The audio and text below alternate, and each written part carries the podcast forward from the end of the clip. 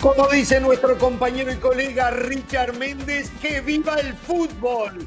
Un lindo partido en Riad, un 5 a 3 del Real Madrid sobre el Atlético de Madrid, ocho goles, no un fútbol de alto voltaje, pero sí un fútbol intenso, un fútbol con ganas, no fueron a guardarse nada y ganó el que más lo buscó.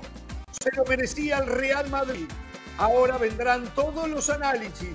Los aviondos como este servidor comenzaremos a tirar opinión. Pero la realidad es que fue un partido fantástico para entretener en la mitad de semana.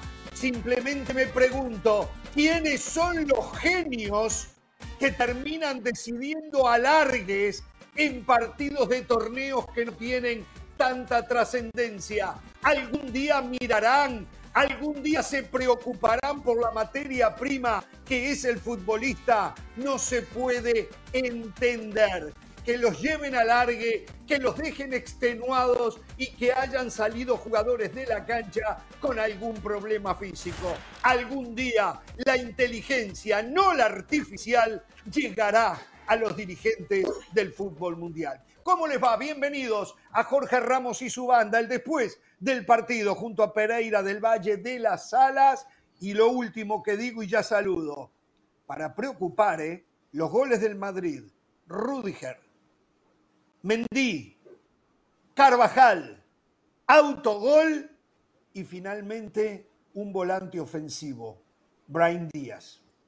Para preocupar, le falta. Pero según usted, Mbappé no es necesario tiene uno más o menos, pero no lo quiere usar. Gracias a él hoy eh, terminaron ganando el partido. Un cabezazo de él se desvía oh, pie eh, y, termina concretando el cuarto gol. Eh. Pero para preocupar, le falta un 9 de verdad.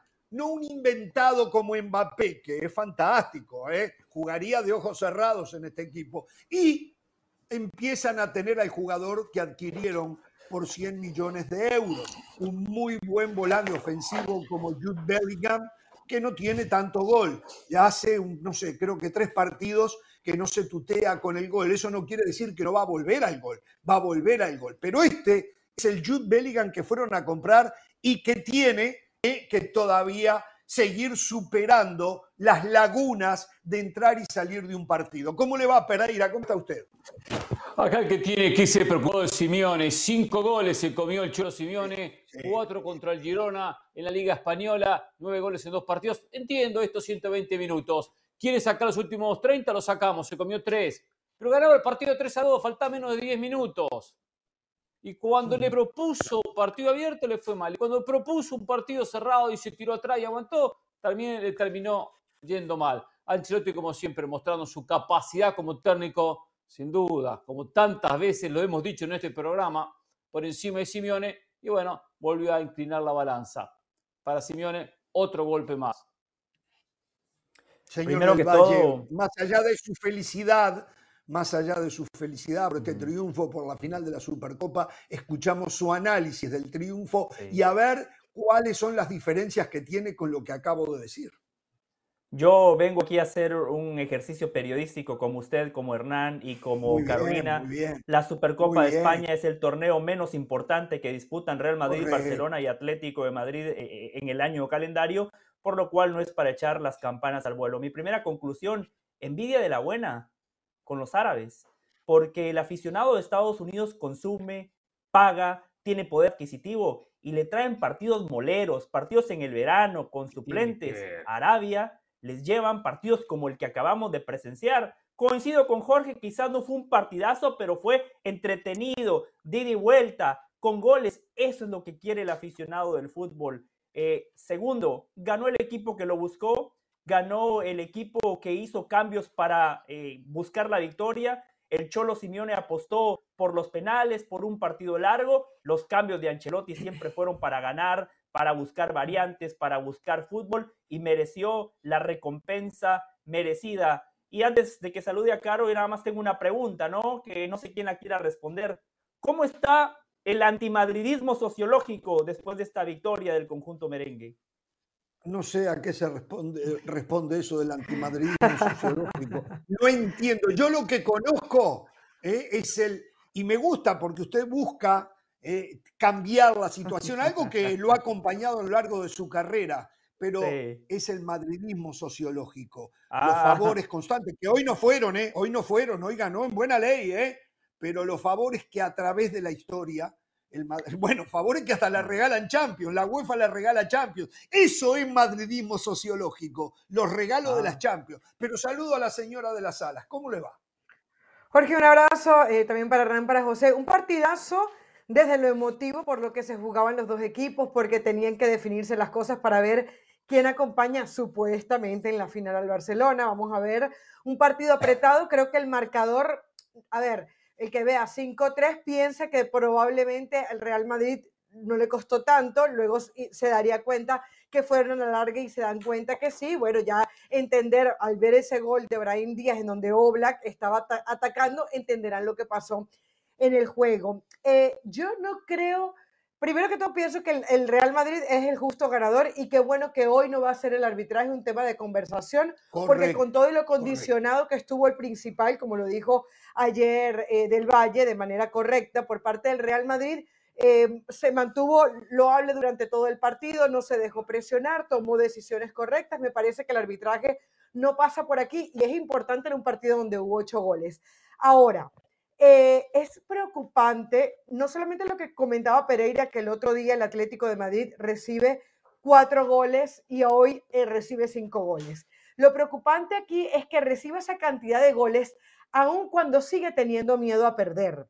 Porque si nosotros vemos el partido, todas las veces que el Atlético de Madrid se puso arriba, tuvo miedo a perder el partido y vuelve a echar para atrás. Es decir, vimos durante los 120 minutos versiones ofensivas del Atlético Madrid solamente cuando estuvo necesitado. Mientras el partido lo ganaba o incluso lo empataba, hacía el retroceso famoso del Cholo Simeone y ahí el Real Madrid dominaba el balón y por supuesto tenía más oportunidades. Entonces sí, el partido lo gana quien tuvo menos miedo a perder, que fue el Real Madrid.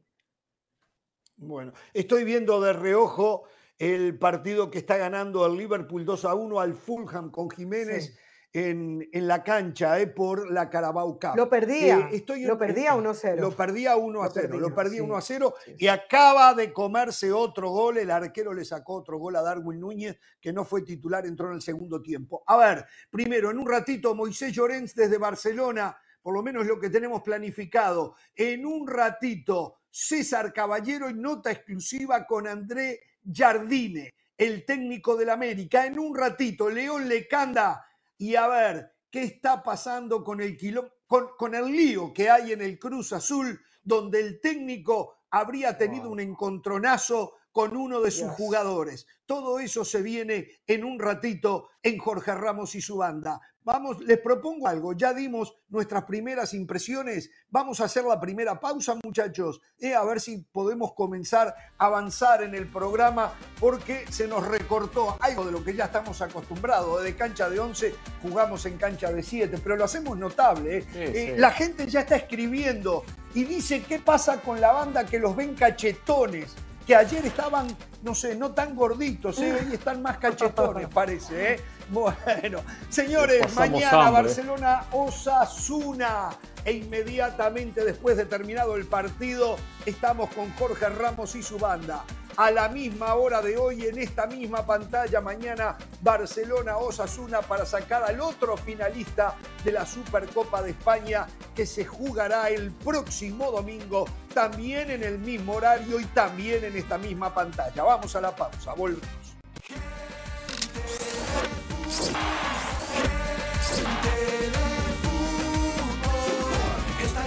Les recordamos mañana inmediatamente de Barcelona Osasuna Jorge Ramos y su banda y todo el análisis. Y mañana estamos esperando la presencia de Rodri Fáez para enterarnos de las últimas novedades del el Real Madrid. Pero eso es mañana. Ahora nos vamos a Barcelona, a la fría Barcelona. Allí está el señor Moisés Llorens, que debe estar muy contento con el triunfo del Real Madrid sobre el Atlético de Madrid, porque si mañana gana el Barcelona, tiene la oportunidad otra vez de sentir en la sangre, en el cuerpo, en la piel, un clásico ahora por la Supercopa. ¿Cómo le va, señor Llorens? Hacía días que no se daba una vuelta por este changarro, ¿eh?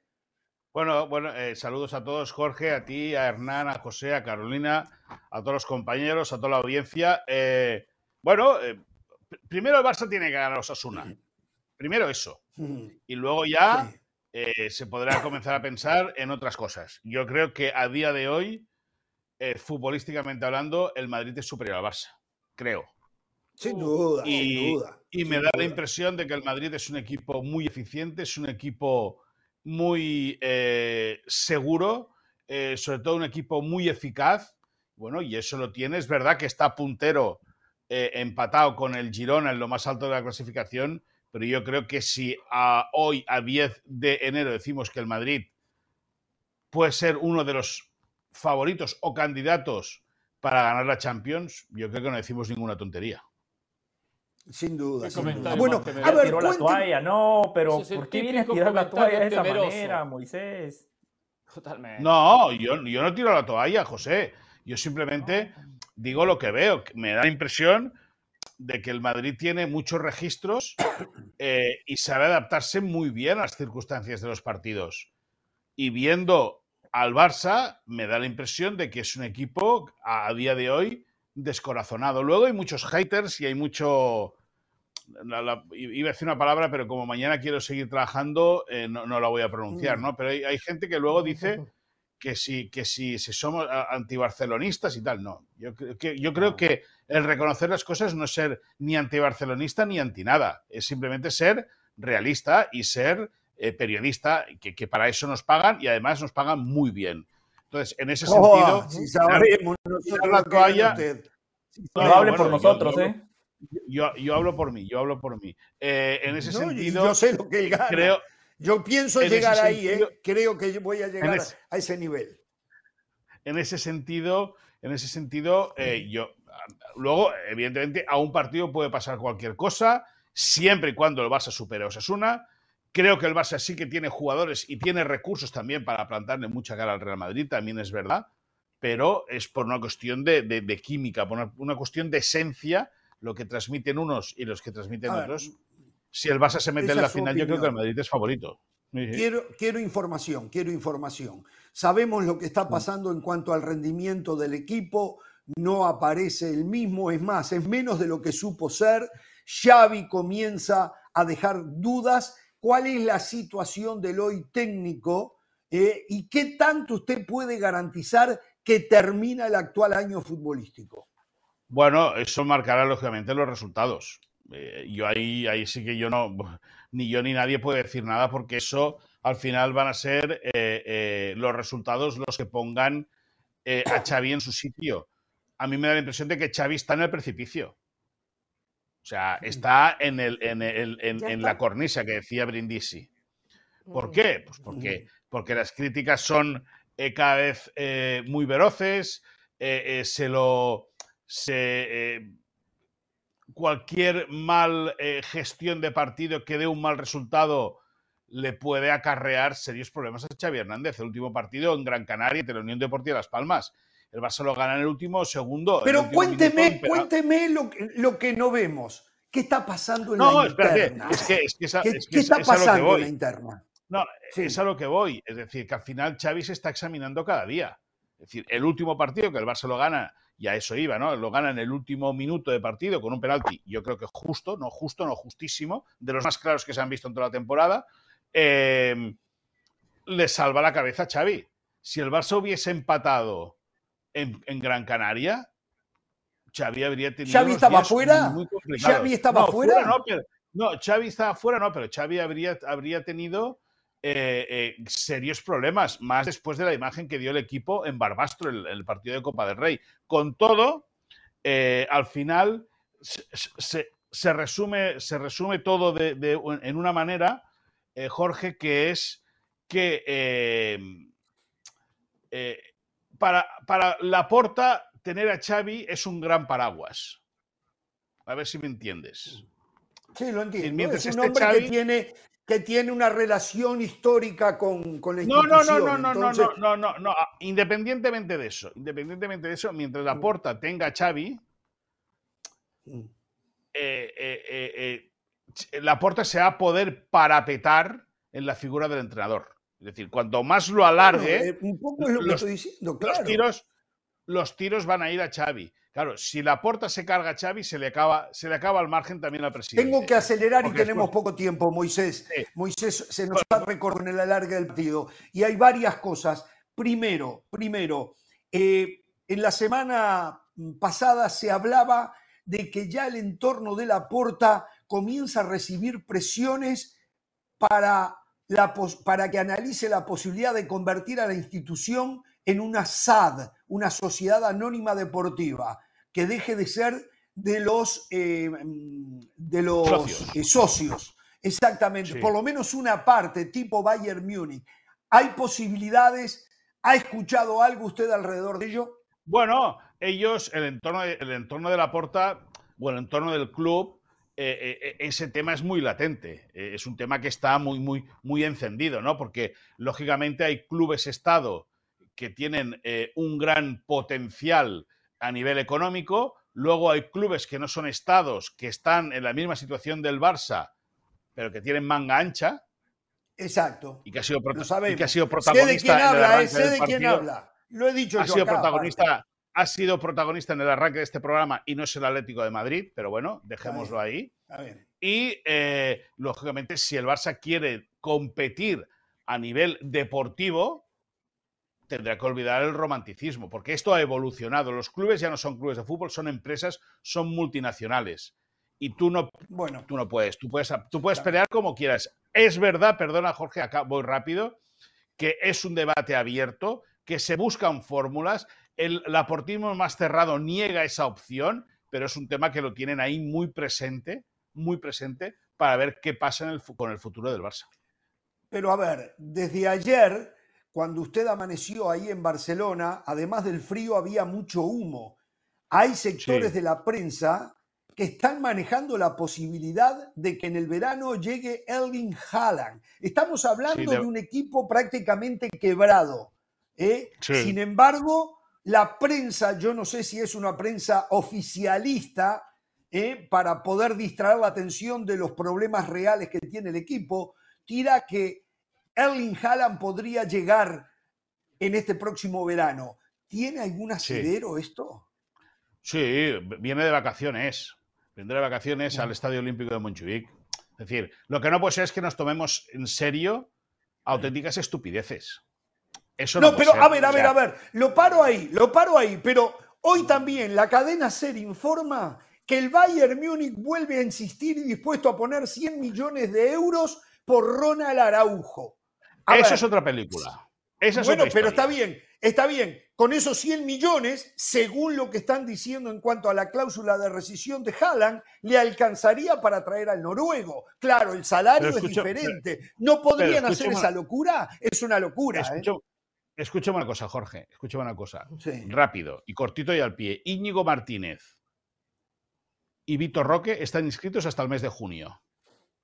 Es decir, a partir de junio, del, a partir del 1 de julio, el Barça va a tener que operar de alguna manera para poder mantener inscritos a Víctor Roque y a Íñigo Martínez. Si a día de hoy no hay seguridad de que el central y el delantero puedan continuar, ¿cómo vamos a estar hablando de que el Barça pueda fichar a Haaland?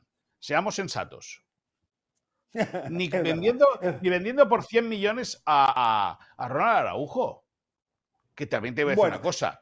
Yo creo que este año el Barça, este verano, va a vender un central y creo que no va a ser Ronald Araujo. Creo que si venden un central va a ser tiene Andreas Christensen. Es el mejor del mundo. Andreas Christensen, bueno, el mejor del mundo no, pero es un tipo. Es el mejor del mundo. Se lo digo yo. ¿Quién es el mejor? ¿Quién es mejor hoy que Ronald Araujo como central? ¿Quién? Eh, pues, Con AT de repente. Ahí está. bueno, o Van Dijk, o Van Dijk. Sí, no, ya no es el mismo. Pereira del Valle de las Alas, rapidito, el señor Moisés Llorén, los dejo a ustedes. Yo, yo voy a tomar más mate. Eh, yo, paso, yo paso la página porque esta versión negativa de Moisés Llorén, la verdad que no me ha gustado. Eh. ya se siente derrotado dice la, verdad, la final de la Supercopa, ya despide a Xavi. Acá gana Xavi dos partidos seguidos, gana la Supercopa y todo cambia. Y todo cambia. Y tiene con Pero pierde dos más y todo cambia para peor. No, no, yo le pongo la firma, y acá tengo la lapicera, pongo la firma, Xavi la temporada 2023-2024 la termina. La termina, termina Supercopa, Copa del Rey. Ah, pero eso no quiere decir que le esté yendo bien a Xavi.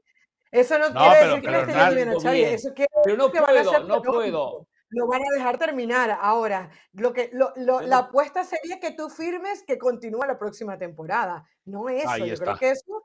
Ahí está. Yo creo que eso lo firmamos Ahí está, Carolina. Muy bien, Carolina. esa, sería, esa, sería, la apuesta. y, por esta y yo te digo una cosa, y yo te digo, una cosa, si yo tuviera, si tuviera un céntimo de euro, mucho tendría que cambiar las cosas para creer que Xavi va a continuar la próxima temporada. Eso, esa es la pregunta, claro. de igual manera, Moisés, em, lo que dijo Gundogan, que el vestuario es pecho frío, eso no es culpa de Xavi. Eh, los arbitrajes tendenciosos en contra del Barcelona esta temporada no es culpa de Xavi. Contra el Barbastro mataban al Barcelona porque apenas ganó, pero le anulan un gol increíble a Joao Félix, donde estaba claramente. Me da risa que se quejen del árbitro. El primer gol del Pero por Dios, a ese Barbastro, ese le tenían que haber hecho ocho goles. Del Valle, usted ve el plantel del Barcelona y el plantel del Barbastro, pero por favor, tenga eh, dos centímetros de sentido del Valle. ¿Cómo me va a decir esa locura? ¿Cómo me va a decir esa? Que por el árbitro apenas ganó 3 a 2. Sí, lo que pasa, lo que pasa es que si uno ve los partidos, como uno ve los partidos y tenemos que hacer un ejercicio periodístico, hay que destacar que al Barcelona lo volvieron a cuchillar como en el clásico de la liga. Barcelona ganaba 1 a 0, penal clarísimo a favor del Barcelona, falta de Chuamení sobre Araujo y el árbitro no pitó nada, el VAR no dijo absolutamente nada. Los lesionados que tiene el Barça, Moisés, una pregunta muy puntual. Pensando ya Cuénteme en la cuando les dan a favor, ¿eh? Cuénteme eh, cuando se les dan a favor. tendría chance Rafa Márquez tendría chance de ser el técnico del Barcelona la próxima temporada? Hombre, tendría. Bueno, eh, para primero para eso José tendría que renovar el contrato, cosa que aún no se ha hablado. Es decir, Rafa Márquez acaba contrato el próximo 30 de junio. Rafa Márquez no tiene ningún tipo de intención de seguir dirigiendo al filial del Barça, por lo tanto, o es técnico del primer equipo o aparentemente va a abandonar la institución azulgrana porque ya te digo, por lo que nos dijo el entorno más cercano del, técnico es que él no tenía ningún tipo de intención de continuar, que la etapa del filial ya estaba cubierta. Y bueno, sí que es del agrado de Xavi, sí que hay del agrado de Xavi, sí que es del agrado de Deco, del director deportivo, del presidente Laporta, de Rafael Juste, el vicepresidente deportivo, sí que es una persona de consenso y sí que es un técnico que ha demostrado en el filial tener dotes para poder eh, conducir a los grupos, pero eh, para eso se van a tener que sentar a hablar. Justo hace 3-4 días consulté que cómo estaba el tema de la renovación. Nadie a día de hoy se ha sentado a hablar con Rafael Hernández, con el técnico mexicano. Por lo tanto, que, eh, perdona, Rafael Márquez, eh, para ser técnico o de agrado sí que encaja, sí que encaja, pero para poder ser técnico del Barça primero tendrá que renovar su contrato. Bueno, para ser técnico base que está preparado está preparado para dirigir al Barça. Rafa Márquez no el está próximo técnico del Barça un es equipo caliente como el Barça. Uno que nadie está nombrando, es Michel, el hoy técnico de del Girona. Caro y nos no, No, Ah, ese equipo juega con el ADN Barcelona. ¿Cómo no? Sí, adelante. Bueno, bueno, una cosa es lo que pensemos y lo que se debe hacer y otra cosa es que realmente lo vayan a tener en cuenta. Pero muy la pregunta es, todos hemos visto el descenso de Joao Félix. Comenzó aquí pensando el escudo y ahora eh, no, está no lo están poniendo ni titular. En el Barcelona ya, ya lo dan por descartado como una compra para el Atlético de Madrid o tú crees que le van a dar un poco más de chance? Bueno, eh, al final, Caro, no es, una, no es una decisión la llegada de Joao Félix de Xavi Hernández, es una decisión del presidente. Y el presidente es el que aprieta a, a, George Méndez, que es el, agente del futbolista, para que venga al Barça. Por lo tanto, al final. Claro, Xavi, como que ya no está muy contento con él, ¿eh?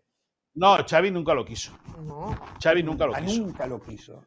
Nunca. lo quiso. O sea, Xavi nunca ha sido. Nunca ha sido. Xavi hubiese apostado por cualquier otro tipo de jugador. Pero, pero eh, al final los que mueven, los, que mueven los hilos es la porta y en este caso George Méndez. Por lo tanto, Caro, eh, eh, si Méndez dice que, que Joao Félix tiene que, jugar en el Barça o que se tiene que quedar en el Barça y harán lo que sea para pactar con el Atlético Madrid, arreglar de alguna manera, eh, ver qué acuerdo llegan. Pero si la Porta dice que Méndez, que si la Porta dice a Méndez que Joao Félix va para adelante, Joao Félix va para adelante. Bueno, eh, un abrazo, Moisés, muchas gracias. Yo lo necesito más seguido y más tiempo en este programa. ¿eh? En estos momentos hay un pico de rating, me están diciendo. En estos momentos hay un pico de rating impresionante. Pero bueno, estamos, estamos recortados en el tiempo. Le mandamos un saludo eh, y seguramente en los próximos días estaremos con usted de nuevo. Eh. Gracias, nos vamos a la pausa. Mañana esperamos a Rodri Fáez. Mañana, después del Barcelona Osasuna, estamos aquí en Jorge Ramos y su banda con el después del fútbol. ¿Llegará la final el Barça o será el Osasuna? Pausa, volvemos, vamos a ir a México. Habla Jardine en Jorge Ramos y su banda. Regresamos. Hola, soy Sebastián Martínez Christensen y esto es Sport Center ahora. Empezamos hablando del fútbol americano de la NFL porque hubo un despido sorpresivo en Tennessee. Los Titans despidieron a su entrenador Mike Bravel después de seis temporadas al frente del equipo en las cuales terminó con registro de 54 y 45. Bravel, un hombre respetado en el círculo de la NFL que aportaba estabilidad al equipo, a jugar por las declaraciones de la propietaria Amy Adams. Van a ir en una dirección más joven y quizás en dirección de una mente ofensiva. A mí me sorprendería muchísimo. Si White Bravel no consigue trabajo de inmediato, será fuertemente considerado por las otras cinco vacantes que actualmente existen en el fútbol americano de la NFL. Hablamos ahora del baloncesto de la NBA porque fue triunfo de Los Ángeles Lakers 123 a 122 ante los Toronto Raptors. Vaya si tuvieron que sufrir. Partidazo de Anthony Davis que anotó 41 puntos, pero el entrenador de Toronto, Darko Rajakovic, puso el grito en el cielo luego de la disparidad de libres que vimos, sobre todo en el último cuarto. Último cuarto, Lakers 23 lanzamientos libres, Toronto 2. Rajakovic se quejó, fue muy vocal, seguramente será multado por lo pronto con el triunfo. Los Lakers vuelven al récord de punto .500 ahora con 19 victorias y 19 derrotas. Finalizamos hablando de la liga y nos enfocamos en el defensor mexicano Julián Araujo, quien hoy milita en Las Palmas, suspendido por cuatro encuentros luego de propinarle un cabezazo a un rival en el partido de Copa del Rey ante el Tenerife. Por su parte, el rival de Las Palmas para la jornada número 21 a disputarse el 20 de enero Rayo Vallecano ha solicitado que ese partido se pase del sábado al domingo, considerando que no tienen tiempo suficiente de descanso por jugar en la Copa del Rey el miércoles anterior. Reiteramos, Julián Araujo suspendido durante cuatro partidos. Si ustedes quieren enterarse de las últimas novedades de la liga, no duden en sintonizar La Peña de la Liga, 1 y 20 de la tarde este viernes, horario del Este, 10 y 20 de la mañana, horario del Pacífico, La Peña de la Liga, por la pantalla de ESPN Deportes. Esto ha sido Sport Center ahora.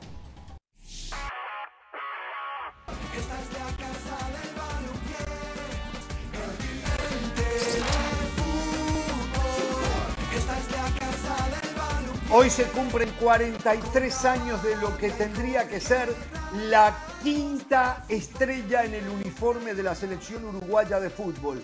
Hace 43 años, un día como hoy, Uruguay ganaba el campeonato de campeones mundiales, el mundialito. Sí, organizado por FIFA, no por ningún periódico ni nada que se le parezca, ¿eh? organizado por FIFA. Esa sería la quinta estrella pero siempre hay campañas porque duele mucho lo que hace Uruguay. Bueno, Brandon Vázquez, ya el nuevo jugador de Monterrey. ¿eh? Sí, usted sabe que yo ayer estaba pensando rapidito, Jorge, porque yo sé que el tiempo es acotado, pero estaba pensando que querían hacer, usted una vez quería poner secciones en el programa, debería ser una que se llame Uruguay al día, Em, la selección. Sería muy bueno. Y entonces Uruguay ahí nosotros aprovechamos, tomamos café, o la quinta estrella o la cuarta estrella. Nosotros vamos, tomamos café y usted cuenta y desahoga todo. Lo de Danubio, lo de Lucho Suárez. Es buena idea, eh, comenzando este año. Araujo. No, Carolina, no hable más. No, no traiga más esas ideas, por favor, porque las, sí, las toma. habla con la bueno, un poquito, ¿eh? un poquito que todo el programa, ¿no? A ver, por ahí hay una información que me parece que es puro humo. Me hablaron por línea interna y no entendí si me lo pueden repetir. Eh, Chicharito, Chicharito quiere a Carlos Vela en Chivas. No es tan así, no es tan así. Estuve leyendo y a Chicharito le dijeron ya también con Carlos Vela. Y Chicharito dijo que le encantaría que llegara Carlos Vela y que ojalá a Mauri Vergara pusiera, tuviera el dinero para llevarlo a los dos. Eso fue lo que dijo Chicharito. ¿Ustedes creen de verdad que Chicharito, su representante, tiene que ir a negociar por Carlos Vela, a ofrecer a Carlos Vela? Seamos no, porque usted tiene que entender. No, no, no, no, no. La seriedad, ah, no. Usted tiene que entender y me extraña porque. Tengo a Jardín. Es un hombre de fútbol. No me importa, no, no bueno, de nada. Pero la gente quiere escuchar más a Jardine que a usted, y que a Del Valle y que a De la Sala. Jardine y yo para y César que plantea un tema del cual no podemos opinar.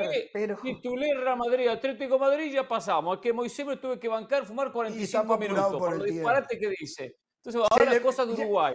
Y ahora esto, usted, perdón, ¿usted está trabajando para tener su próximo, su eh, propio programa en esta cadena? Hoy alguien me lo dijo. Hoy alguien me lo dijo. ¿De qué se ríe? ¿De qué se ríe? Uh. Calladito. Y ahí se va a explayar y va a hablar y. Qué bárbaro. Bueno, anoche mientras comía ¿eh? con la gente de la MLS, eh, a usted ni lo mencionó. Alguien ¿eh? me lo dijo. Sí, ¿no? No alcanza con eso así. Sí, sí, sí. No paraba de comer con la gente de la MLS, ¿cierto? Y cuando Yo estoy dispuesto a dar un paso al costado. Yo estoy dispuesto a dar un paso al costado para que Pereira tenga su propio programa. Pero bueno, ok. a ver, una cosa cualquier jugador, cualquier jugador, José, que como Chicharito que llega a un equipo, tiene que poner como condición que el equipo sea competitivo.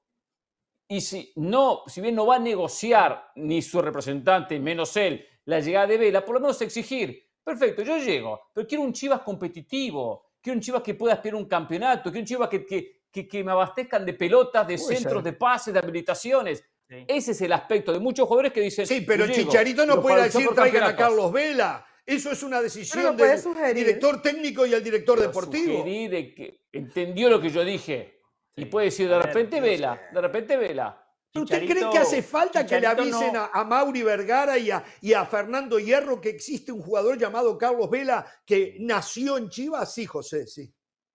Eh, Chicharito, estoy de acuerdo con Jorge, lo dijo hasta en tono de broma. Chicharito no tiene el peso de Messi. Messi trae a todos sus amigos, o sea, Busquets, Jordi Alba, Luis Suárez, y pueden seguir viendo los que quieran. Chicharito no es Messi. La misma Pero ya que Chicharito, Chicharito pone a Messi, es increíble, es increíble. Ya que Chicharito puso a Carlos Vela sobre la mesa, si yo soy a Mauri Vergara, si yo soy Fernando Hierro y Fernando Gago, entre la posibilidad de traer a Carlos Vela o a Chicharito, Carlos Vela. Los dos vinieron a la MLS, los dos vinieron a los equipos angelinos. Uno fue MVP, uno ganó el Supporter Shields y ganó la MLS Cup. El otro fue una vergüenza. El otro, que cuando lo presentaron dijo regreso como una leyenda, fue un jugador más. Otro fracaso de Chicharito en su largo historial. Jorge, le voy a decir una cosa. Muchas veces de esas bromas salen las mejores cosas. Ese mismo live que hizo Chicharito, en donde a manera de broma dijo lo de Carlos Vela, también dijo que cuando Gignac le hizo aquel chiste de Chivas, mm. también no había nada, según él. Ya, ya nosotros escogemos si le creemos o no. Digo, hay veces que una bromita, que, que algo dicho por amigo del otro, o sea, no fue que lo dijo cualquier persona, lo dijo Chicharito, que además puede tener, levanta el teléfono y le pregunta, Carlos, a ti te, o a ti te, te, llama la atención ir conmigo a Chivas. Bueno, güey, como se dicen ellos, si, si te llama la atención, si me pagan lo que es, yo voy contigo. Y bueno, y de repente terminan haciendo esas Chivas Galácticas, o como le quieran llamar. Se viene León Lecanda. Hay lío adentro del Cruz Azul. ¿Qué pasó? Lo sabremos de primera mano. Y en unos minutos, Andrés Jardín, un uno a uno, una exclusiva con nuestro compañero César Caballero. Pausa y volvemos.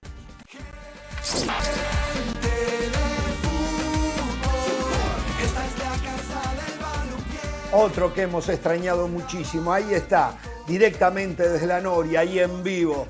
El señor León Lecanda, a quien le damos la bienvenida, a quien lo saludamos en este, en este nuevo año, a quien le decimos, porque esto me enteraba anoche, que seguramente va a haber un nuevo programa conducido por el señor Hernán Pereira y que va a requerir mucho de su presencia.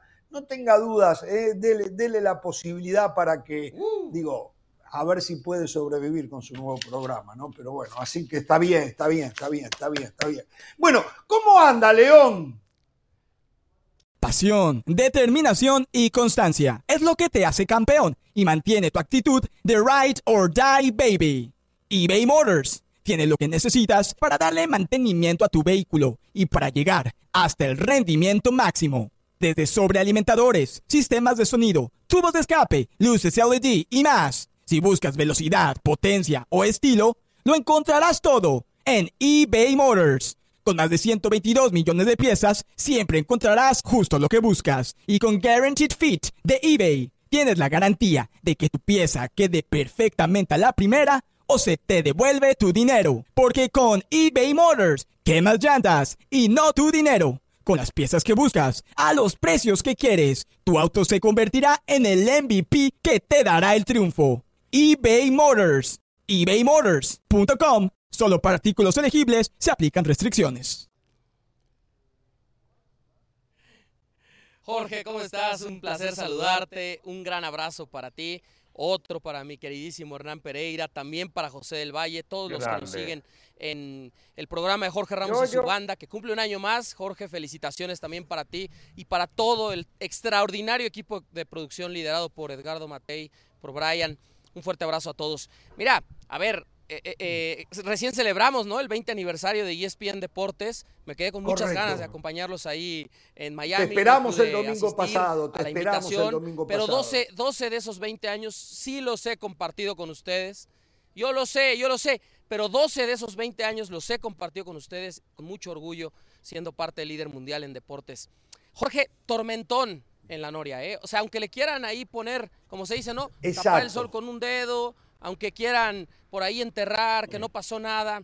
No, sí pasó, Jorge, sí pasó. A ver, ¿qué, qué fue lo que sucedió? Vamos a hablar de, de los facts o los hechos, como se tiene que decir. El sábado anterior, Juan Escobar no jugó el partido de preparación contra Querétaro. Lo mandó a la banca, ni siquiera con el segundo equipo, el técnico Martín Anselmi. Esto molestó a Escobar, quien encaró a su técnico, y hubo una discusión muy acalorada. Luego te puedo confirmar que el paraguayo no entrenó lunes y martes con el primer equipo de Cruz Azul. El día de hoy sí fue reinstalado en los entrenamientos de la máquina y no es por un tema físico. No puedo decir, porque no me lo han confirmado de esa manera, que fue separado del primer equipo, pero sí puedo decir que Escobar no entrenó con sus compañeros ayer y antier. ¿Qué pasó ayer? Tuvo una segunda discusión con el técnico, con Martín Anselmi. Y esta segunda discusión subió de tono. Ahí es cuando el entrenador, lo sé por fuentes, pidió a Iván Alonso la salida de Juan Escobar, del capitán de Cruz Azul, uno de los cuatro jugadores que sobreviven del título del Guardianes 2021 y que por supuesto es el capitán de la máquina celeste.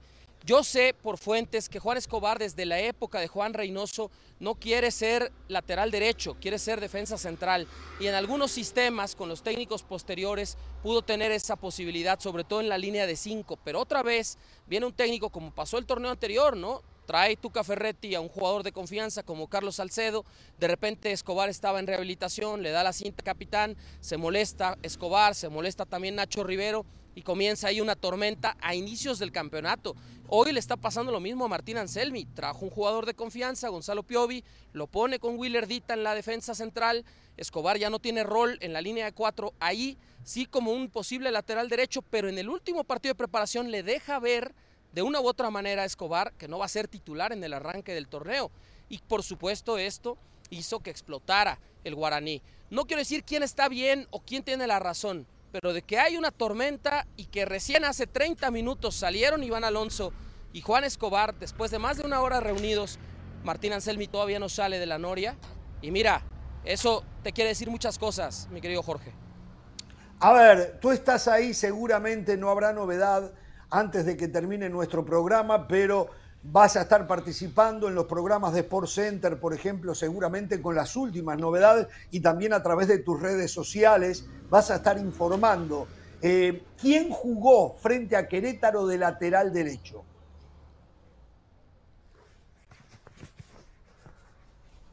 Sí, es muy importante esto. Jorge Suárez es un chico de la cantera y ahí te va más información. Todo esto inicia el sábado. Entonces este chico, Jorge Suárez, un canterano, que de una u otra manera ha tenido entrenamientos y actividad con el primer equipo como otra serie de jugadores de fuerzas básicas, porque el proyecto de Alonso Anselmi es traer jugadores de experiencia como los que llegaron del mercado sudamericano o el mismo Gabriel Fernández que llegó procedente de Pumas, el único de los refuerzos que ya estaba en la Liga MX, y sumarlos a todos estos con una base de jugadores de fuerzas básicas o con proceso formativo, al menos en alguna etapa de su carrera en Cruz Azul. Entonces juega este chico, Jorge Suárez, y ojo, ya le llamaron al representante de este chico esta semana, tres días consecutivos, Iván Alonso, para apresurar la renovación de contrato y darle un contrato de jugador del primer equipo. Quizá no un salario tan alto, Jorge. Vamos a hablar, o sea, un jugador de fuerzas básicas ¿Cuánto gana? Aproximadamente 500, 600 dólares al mes. Un jugador de primer equipo puede elevar su salario hasta los 2.000 a 2.500 dólares al mes, para que te des una idea, Jorge. Em, digamos, para ellos es un brinco enorme, ¿no? Sin embargo, en términos de lo que se paga en el fútbol, pues es muy poco. Pero sí te puedo decir que a raíz del incidente de Escobar, la directiva de Cruz Azul ha buscado insistentemente a la gente de este chico para renovarlo. Y esto viene a raíz de justo Anselmi decir, a ver, hay un tema de disciplina, ¿sí? una especie de insurrección por parte del jugador, un par de discusiones muy fuertes y también están sacando ahora, casualmente, ¿no? un tema de rendimiento deportivo para ver si Juan Escobar está a la altura de seguir en Cruz Azul cuando fue presentado el propio Guaraní como el capitán del equipo y como la imagen principal en toda la publicidad de la máquina de esta pretemporada. Entonces aquí hay gato encerrado, Jorge. Y fue un jugador muy importante, inclusive en la consecución del campeonato de la mano de Juan Reynoso, ¿no? O sea, es un hombre que ha escrito eh, muy lindas páginas. Solo una pregunta muy puntual para León, Jorge, muy puntual, que sé que se tiene que ir. León, ¿el grupo, ¿el grupo está con el técnico o con el futbolista?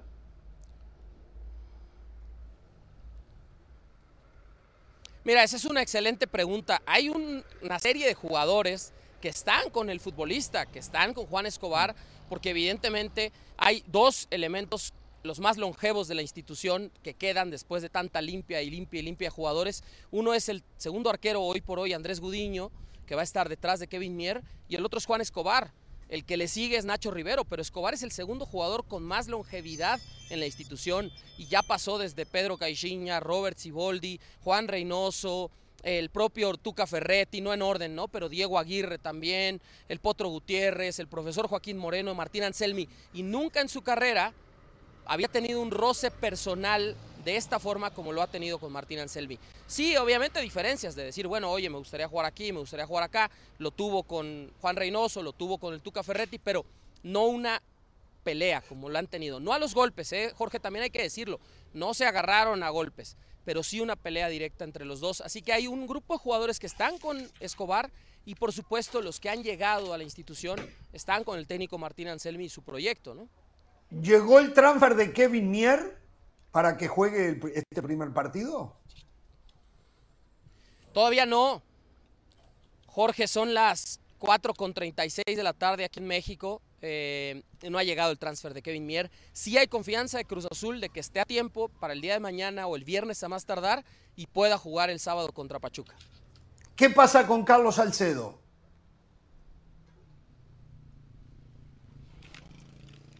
Mira, lo de Carlos Salcedo, una situación personal no nos han querido revelar qué pasa con Carlos Salcedo, o sea, cuál es el tema personal. Lo que sí es que se juntaron un par de cosas. No entraba en planes de la directiva para este torneo, incluso antes de que llegara Martín Anselmi, y tampoco el jugador estaba muy contento, muy feliz. Así que por ahí llegaron, digamos, a una solución para decir vamos a buscar en otro lado, ¿no? Porque además él había llegado, como lo mencioné antes, a petición de Ricardo del Tuca Ferretti y también hubo ahí pues diferencias en el vestidor, lo reportamos puntualmente desde el torneo pasado, específicamente con Juan Escobar y con Nacho Rivero, ¿no? Los capitanes de Cruz Azul. A ver, por ahora no tiene equipo, no va a seguir en Cruz Azul, no está físicamente aquí en México, no está en la Noria, no está en la Ciudad de México y no tiene todavía futuro. Lo que sí les puedo decir es que estaba prácticamente cerrada la negociación para que regresara a los Bravos de FC Juárez y al final se cayó esta operación, como les ha sucedido a estos dos equipos varios casos en los últimos meses, ¿no? pero eh, por ahora no tiene plantel y no va a entrar en planes, no va a ser ni registrado con Cruz Azul, aunque, aunque ojo, ¿no? Todavía no nos han informado de una rescisión de contrato, que también esa es una parte legal. Le quedan dos años y medio todavía con Cruz Azul. Un abrazo, León. Muchas gracias. Que sea el primero de muchos mientras esto dure, ¿eh? hasta cualquier momento. Muchas gracias, bendiciones, feliz 2024 y a la espera de la invitación de Hernán para su nuevo show.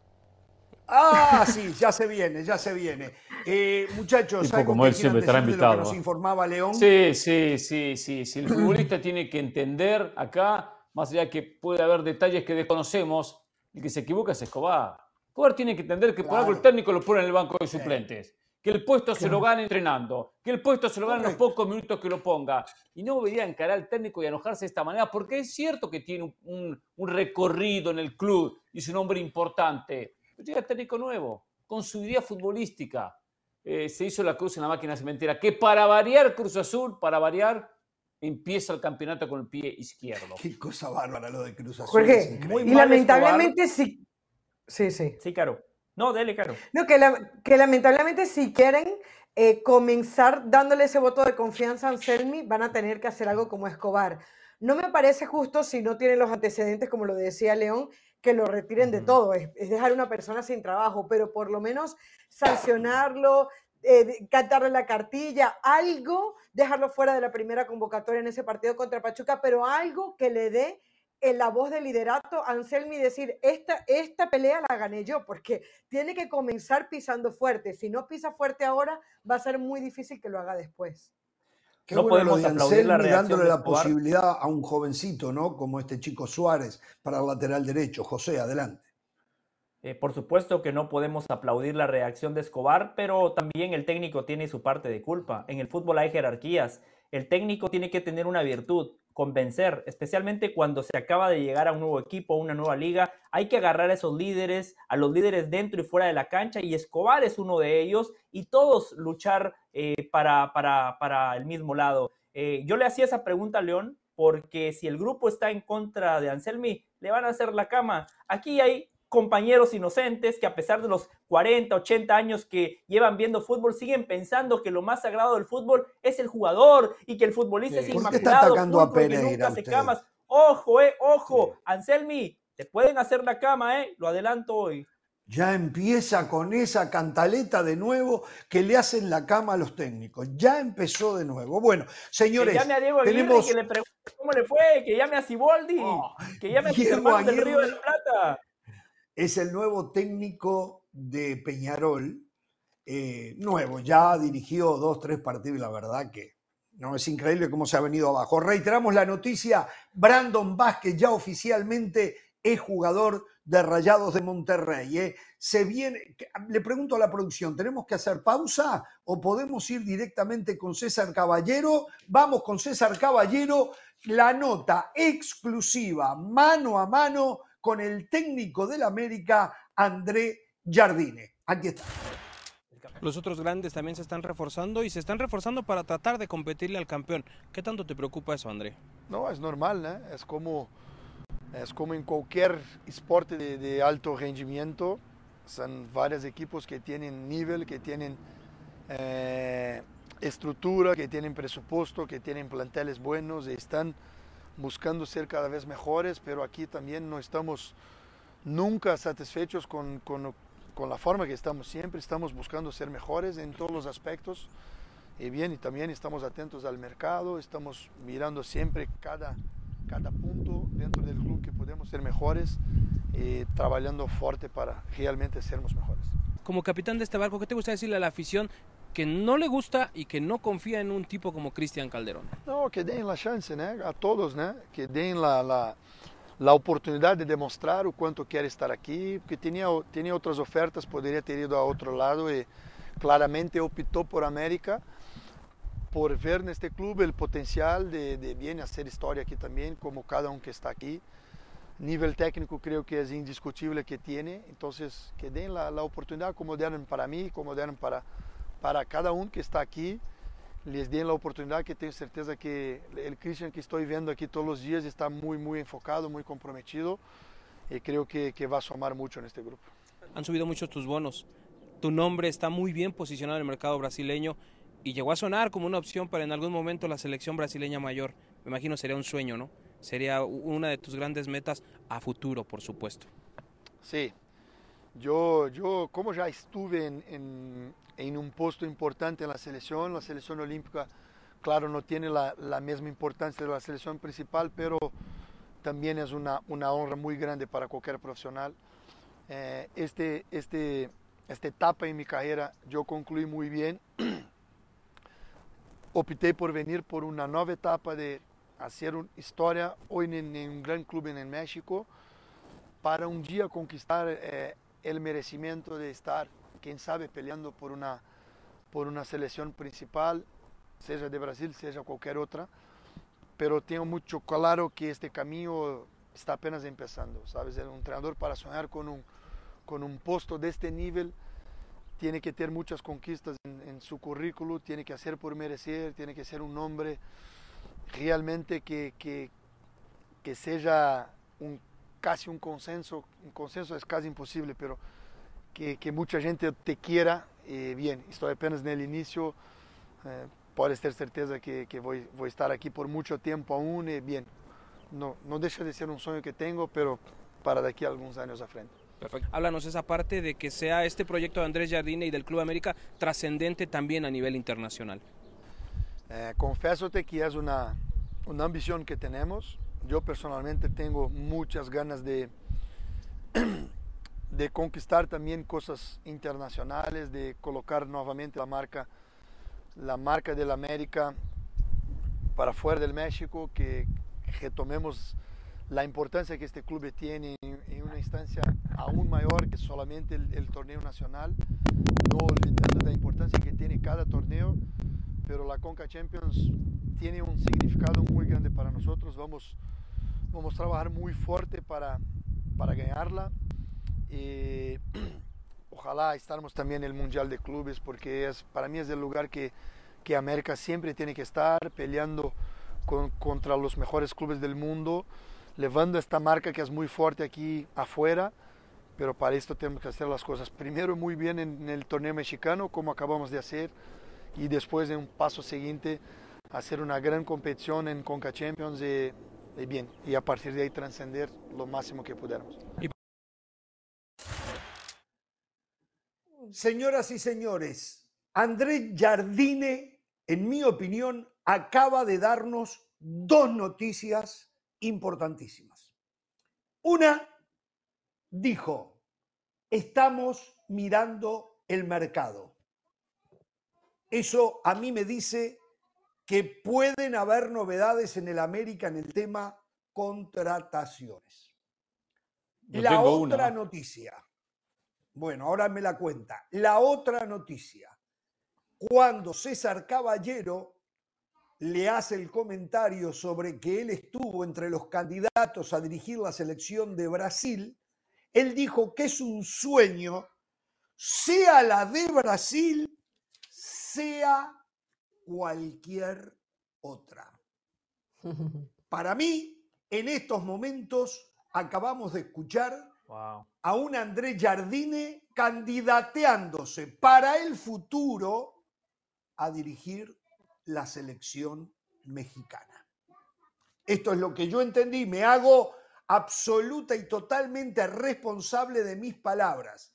Es lo que yo acabo de escuchar. Seguramente, seguramente alguno de la banda va a decir que estoy loco, que no tiene nada que ver, que segura, porque no, eh, digo, los televidentes saben, es la costumbre, es como ellos eh, pueden promocionarse a través de llevarme la el paraguas. No, bueno, está bien. Parece pero a Moisés Llorens. Para mí no igual que Moisés Llorens. ¿eh? No, para mí no a ver, la, la, segunda, la, que, la que habla de esta lectura que, que hace Ramos sobre la posibilidad que abre la puerta para otra selección, me pareció muy buena, muy buena, Ramos. Yo lo felicito de que escuche, preste atención y esté un paso adelante. Pero eso lo he hecho siempre yo y usted ha aprendido un poquito de no, mí. No lo hace nunca. Nunca se da cuenta lo que dice la gente, nunca interpreta nada, nunca interpreta nada. Ahora se dio cuenta muy bien, lo aplaudo. Es muy buena. claro que él, claro que él le abre, abre esa puertita y le encantaría, no tengo dudas que le encantaría dirigir la selección. Aparte, cuando ya logra el título en la liga, aspira más, aspira más. ¿Cómo aspira a nivel internacional? Y después le quiero hablar de eso, ¿eh? Esta CONCACAF Champions League, el América tiene obligaciones de título, ¿eh? por encima de la propia Liga MX. Es el último cupo de CONCACAF para el Mundial de Clubes y América está en el campeonato y tiene plantel, por lo cual tiene más obligaciones a nivel internacional que a nivel nacional. Solo para cerrar la boca, Iliana Hernández, el futbolista de Pachuca, me dice que está muy cerca de convertirse en futbolista del América. A mí me acusan de, ah. de, sacatécnicos y utilizan esta declaración de Jardine para desestabilizar a Jimmy Lozano y para ya no, no, no, no, no, no, no, que la de gente futuro. tenga yo instalado, que si tiene un mal año, está diciendo algo que yo no dije. Qué bárbaro. Está diciendo algo que yo no dije. verdad, está diciendo algo otra vez. Póngase colorado, por lo menos con esos cachetes que de ayer a hoy le engordaron tanto. Póngase colorado, por lo menos voy a ser muy breve. Qué bueno escuchar a un técnico. El ceviche estaba muy bueno. América, que hay que ganar y ahora también a nivel internacional. No dijo el éxito es una búsqueda, es el camino que transitamos día a día en busca de la excelencia. No, no, no. Jardine la tiene clara. Eh, tercero, sobre lo que decía Jorge del mercado. César Caballero ha informado en múltiples ocasiones que el América se va a reforzar solo si el cabecita sigue eh, pujando para salir. Solo si Richard Sánchez encuentra otro destino, son dos futbolistas que se sienten titulares, no son titulares indiscutibles y por eso están buscando posibles destinos. Si uno de los dos sale el América, entonces sí iría eh, para tratar de reforzarse en este mercado. Información, información. está matando mi noticia. Brian y Jonathan el Valle mata mi noticia. Brian y Jonathan Rodríguez y Diego Valdés no estarán disponibles para el partido con Cholos, me están diciendo. ¿eh? No han ¿Ah, empezado a entrenar todavía. Es lo que me están diciendo. Eh, mañana quiero a César Caballero acá. Este es mensaje para la producción. mañana, Rodri César Caballero. Yo no maté este, Jorge, solamente para apuntar a la Jorge, solamente para apuntar a la entrevista, porque usted leyó entre líneas muy bien lo que dijo. Eh, se le nota que es campeona Jardine cero presión, tranquilo, declara sin, sin pensar lo que va a decir demasiado, mantiene el mismo tono del año pasado, habla de estar muchos años en el América, es decir, de alguna manera también desde la directiva le transmiten eso bien, bien. América no solamente es eh, para mí el gran candidato, más allá de los buenos nombres que se manejan en equipos como Tigres, Monterrey, etcétera, sino que el equipo me parece a mí que va a jugar con, el hecho de estar relajado, y, pero siendo campeón. Ojo, no digo que ahora va a entregar los partidos y que va a sobrar al rival. No, va a tener la tranquilidad y la confianza de un equipo que sabe que, ya ganó lo más importante y que ahora es, candidato a campeón. Por, por, cierto, hablando de Brasil, se confirmó Dorival Junior, técnico de Brasil, se confirmó. Oh, lo dije hace un par de días, pero no me Y usted precisaba que lo confirmara. No me dio ninguna, ninguna, no me dio ninguna importancia todo lo que yo le traje, todos los detalles que le traje, que ni, los pude compartir porque no me dio espacio. Pero Usted acusa a Jorge Ramos de abrir el paraguas, lo suyo fue carpa de circo, porque dijo ahora con esta confirmación Brasil es el gran candidato para ganar la Copa América. O sea, no ha dirigido un solo entrenamiento y para, para Hernán solo porque lo anuncian ya Brasil candidata por encima de Argentina. Le tiene miedo, ¿sabe lo que es eso? Es miedo a Brasil. Es miedo a Brasil. Eso es primero Brasil. siempre es candidato. Primero Brasil siempre es candidato. Segundo, Dorival Junior es un, técnico. No, no, no, no es un cliché, es una realidad, y mucho más en Sudamérica. Si usted lo ha dicho eternamente que Brasil y Argentina son los que por debajo de Venezuela en la eliminatoria, ¿eh? Por debajo de Venezuela en la eliminatoria. Pero esa no es la realidad. Esa no es la realidad. Lo peor que le puede pasar a una selección o a un equipo tener técnico interino. Y lo tuvo Brasil. Y se equivocó con Fernando Diniz, técnico interino. Fluminense selección, Fluminense selección. Y encima disputando la final de Copa Libertadores, que le ganó a Boca, por si no sabía. Usted es hincha de boca, lo mm. sé que usted es hincha de boca del Valle, lo sé. Ahora, este Dorival Junior, con trabajo, conociendo el fútbol brasileño como pocos, ganó la Libertadores con Flamengo, ganó a Sudamericana con Sao Paulo, se potencia, potencia a los equipos en los torneos cortos. Nunca ganó el Brasileirao, ¿eh? Entonces, es un mm. técnico que tiene, aparte de buenas condiciones como tal, tiene personalidad como la mostró en Santos cuando Jorge, pero una, eh, Jorge no, Hernán, pero aquí una pregunta. Ah, hablando en serio, aquí la apuesta no debería ser, y, vuelvo de nuevo a lo de la apuesta, no es que Brasil es candidato a ganar el título porque eso siempre puede pasar. Ahora, mi pregunta para ti es, ¿Brasil es candidato a realmente volver a ser la Brasil que conocemos, que futbolísticamente no sufra tanto, que los rivales, que le pueda volver a pasar a los rivales por encima. O sea, la noticia sería que Brasil vuelva a ser Brasil, no que Brasil sea candidato a, ganar la Copa América. Hablando de Brasil, atención, ocho de las diez selecciones sudamericanas acaban de ser sancionadas por FIFA. Ocho de las diez. Las únicas que no fueron, es más fácil nombrar a las dos que no fueron que a las ocho que fueron. Paraguay y Venezuela. Fueron las únicas dos selecciones que no fueron. Las otras, todas, en todas, hay una constante. Entrada tarde al terreno de juego, discriminación, eh, cánticos discriminatorios, eh, y en algún caso, el caso de Brasil, por no haber controlado a la afición afuera del estadio en el partido frente a Argentina. Argentina le redujeron la capacidad del estadio donde vaya a jugar, que debería ser la bombonera, creo que es el que mejor le sienta, más allá que les ganamos 2 a 0. Eh, Por eso, les van a perdemos siempre.